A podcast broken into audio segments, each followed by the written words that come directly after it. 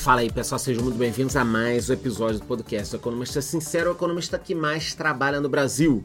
E no episódio de hoje falaremos sobre a repercussão da primeira entrevista do ministro da Fazenda Fernando Haddad, depois de ter sido contrariado pelo presidente Lula. Será que deu algum rolo? Deu. Além disso, abordaremos também a decisão da Suprema Corte da Venezuela de suspender o resultado das eleições primárias no país o episódio de hoje está completíssimo. Só que antes de continuar, eu te peço que avalie ele com cinco estrelas no Spotify. Pois é, galera. Nessa segunda-feira, o ministro da Fazenda, Fernando Haddad, se pronunciou pela primeira vez depois do presidente Lula assumir que dificilmente cumprirá o déficit zero no ano que vem. Durante entrevista a jornalistas, Haddad foi questionado diversas vezes sobre a meta fiscal, mas evitou falar sobre o tema. Tipo eu, que não quero mais falar sobre futebol, mas eu não sou dono de nenhum clube, nem trabalho na CBF. Então eu posso não falar de futebol. O ministro da Fazenda não pode não falar sobre a meta fiscal, tá? Bom, além disso, o ministro foi irritado com as perguntas e até deixou a entrevista antes do fim. Imagina se não fosse um governo que a mídia ama, hein? um ministro começar a ficar meio grosso com os jornalistas, abandonar a entrevista, o rolo que ia dar, de repente ele já estava até preso, tá?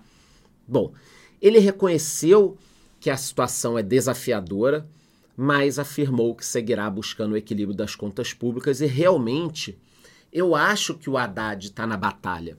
Da mesma forma que eu critico, eu também tenho que, tenho que elogiar para não perder a minha credibilidade. Eu não posso ficar só metendo pau, num governo que eu não gosto, só elogiando um que de repente eu gosto, senão eu vou virar a grande mídia. Aí vocês já tem Globo, CNN, tudo isso. Você me segue aqui para escutar uma opinião sem viés. E a minha opinião é a seguinte: o Haddad não teria condições de chegar ao déficit zero, mas quando a gente olha o trabalho dele, até aqui ele estava tentando. Ah, mas ele estava taxando tudo quanto é coisa. Porra, então. Ele estava tentando. Da forma errada? Da forma errada, mas estava tentando.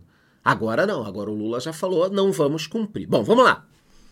Haddad informou que a área econômica do governo deverá antecipar algumas medidas programadas para 2024, isso tudo para já começar a arrecadar logo. Portanto, não se surpreenda se mais impostos surgirem até o final do ano.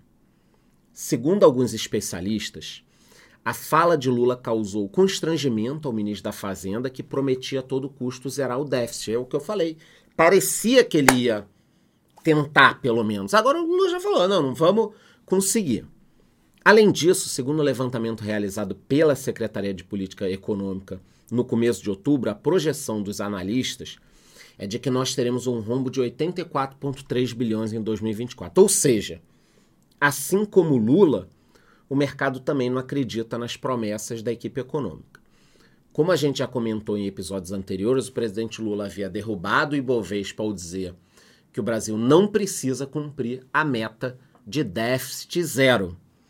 E para piorar, a entrevista dessa segunda-feira causou uma frustração generalizada no mercado e fez a bolsa despencar mais uma vez. É o caso do emagrecimento, por exemplo. Vamos lá. Eu vou tentar explicar de uma forma não econômica. Vamos pensar no emagrecimento. Você tem um amigo que está muito acima do peso. Vai me acompanhando. Aí ele está muito acima do peso. Ele nunca conseguiu perder peso. Ele vira para você e fala o seguinte: olha, até o final do ano eu vou perder 30 quilos. Aí você conhece o cara bem e você pensa, cara, nem fudendo esse cara vai perder 30 quilos. Mas você vê ele indo na academia, comendo menos e tal. O que, que você pensa? Olha, ele falou que vai perder 30 quilos. Não vai. Mas se perder 10, 15, 20, ele está no caminho. Ponto. Quando o Lula disse, não, não precisa déficit zero, a gente não vai chegar mesmo, É como se aquele teu amigo que dissesse que vai perder peso, tá, vai na academia, tudo, um dia virasse para você e dissesse o seguinte: Olha, sabe aquele emagrecimento lá que eu falei, que eu ia perder 30 quilos e tal? Eu já não sei se é tão importante assim perder peso. Eu acho que eu prefiro ser uma pessoa feliz. Pronto. Na tua cabeça vai pensar, nem ferrando esse cara vai emagrecer. Não é mais foco. Você entendeu? Então, quando o Lula fala para o mercado, nossa prioridade não é essa, ele está cagando para isso. Ainda mais ano que vem, que tem eleições aí. Tá, vamos lá. A gente lembra aqui que de 2014 a 21 o Brasil registrou sucessivos déficits, 22, último ano do Biruliro, as contas retornaram a Zuma, fez só ali um período. Como nem tudo são flores, a última previsão atual da economia é que o déficit some 141,4 bilhões em 2023. Imagina 24, que a gente já falou aqui. Bom, outro assunto importantíssimo que movimentou o início da semana e merece destaque no episódio de hoje, para surpresa de zero pessoas, a Suprema Corte da Venezuela, que é controlada pelo presidente Nicolás Maduro, decidiu suspender o resultado das eleições primárias. Então, a Suprema Corte da Venezuela decidiu suspender o resultado das eleições. Deve ser horrível morar num país onde uma Suprema Corte decide qualquer coisa, esquece a vontade popular e decide aquilo ali, está vinculado a um governo. Deve ser horrível morar num país assim como a Venezuela, né? Eu não, não imagino como seja morar num país com uma Suprema Corte assim. Bom, como a gente também já trouxe em episódios anteriores, no último dia 22, mais de 2,3 milhões de pessoas votaram para escolher quem será o candidato único da oposição nas eleições presidenciais do ano que vem. Na votação, a, sem nenhuma participação do governo, a vencedora foi Maria Corina Machado, com 92% dos votos, eu vou repetir, 92%. Então, na ocasião da votação, organizada sem participação do governo, tivemos uma vencedora com 92%. E a Suprema Corte cancelou isso. Olha que loucura, tá? Entretanto, o Supremo Tribunal de Justiça venezuelano determinou nessa segunda-feira a suspensão de todos os efeitos das primárias é, é um negócio louco, né? Olha, pelo amor de Deus, gente, você entendeu que isso aqui não está certo. Bom, a decisão aconteceu depois do deputado José Brito, aliado do atual presidente Nicolás Maduro, entrar com recurso alegando irregularidades e supostas fraudes no processo eleitoral. Além da suspensão do resultado, o tribunal ordenou que a Comissão Nacional de Primárias, que organizou o pleito, entregue os detalhes de todas as fases do processo. Então, o Maduro fez ali uma auditoria dele e viu que tem fraude. A Procuradoria da Venezuela afirmou que está investigando tanto as primárias como a organização da votação. Para quem ainda não sabe, as primárias do país só aconteceram depois de um acordo mediado pelos Estados Unidos entre governo e oposição. Na prática, em troca do tratado eleitoral o governo americano reverteria algumas sanções à Venezuela.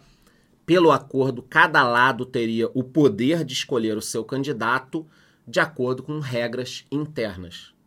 Então, os Estados Unidos foram lá na Venezuela e falaram: olha, você quer que a gente diminua as sanções? Então vamos fazer o seguinte: deixa, deixa a oposição ter um candidato e eles vão escolher esse candidato. Aí o Maduro tá bom.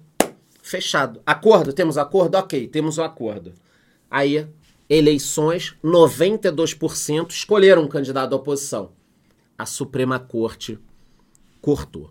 Um porta-voz do Departamento de Estado disse que o país vai tomar medidas se o governo venezuelano descumprir o acordo para realizar essas eleições livres. Então, porta-voz do Departamento americano.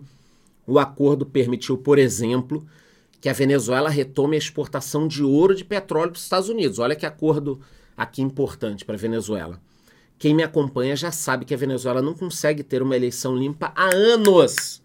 E pelo visto vai seguir dessa forma, até porque o Maduro é um cara novo. Se olha lá, ele está muito bem.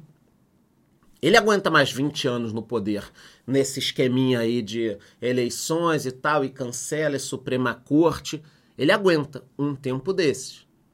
Ele supostamente venceu as eleições de 2018, mas o resultado não foi reconhecido pela oposição.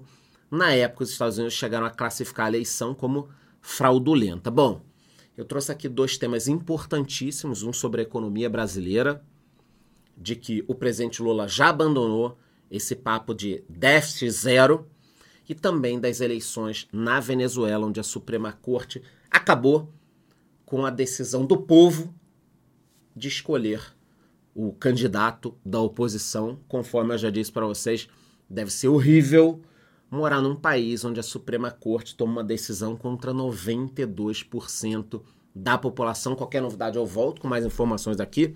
Antes de ir embora, eu te peço que vote na enquete que eu deixei aqui embaixo, me dê cinco estrelas no Spotify e te vejo no próximo episódio.